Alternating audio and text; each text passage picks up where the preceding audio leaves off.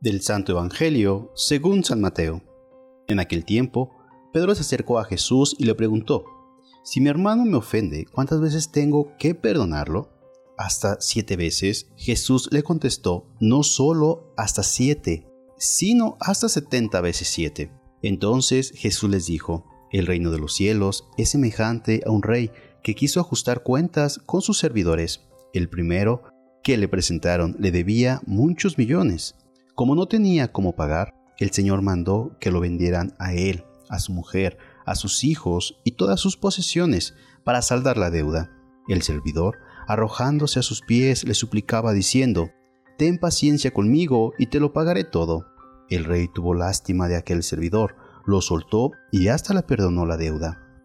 Pero apenas había salido aquel servidor, se encontró con uno de sus compañeros que le debía poco dinero entonces lo agarró por el cuello y casi lo estrangulaba mientras le decía, Págame lo que me debes. El compañero se le arrodilló y le rogaba, Ten paciencia conmigo y te lo pagaré todo. Pero el otro no quiso escucharlo, sino que fue y lo metió en la cárcel hasta que le pagara la deuda.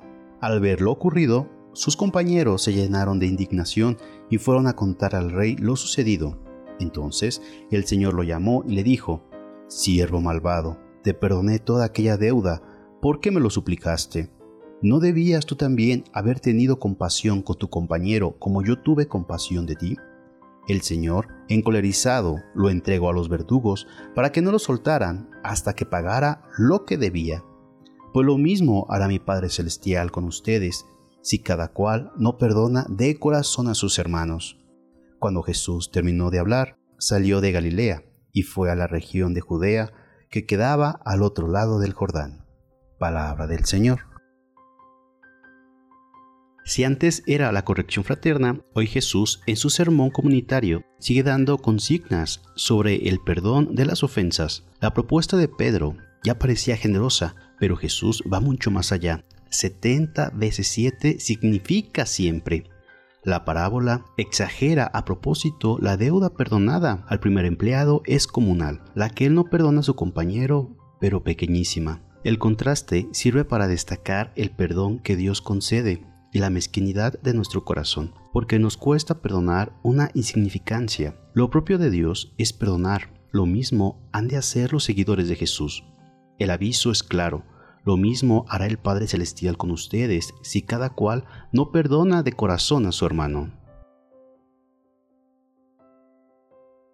Es el nuevo estilo de vida de Jesús, ciertamente es más exigente que el de los diez mandamientos del Antiguo Testamento. Jesús nos dice que sus seguidores deben perdonar como Él que murió perdonando a sus verdugos.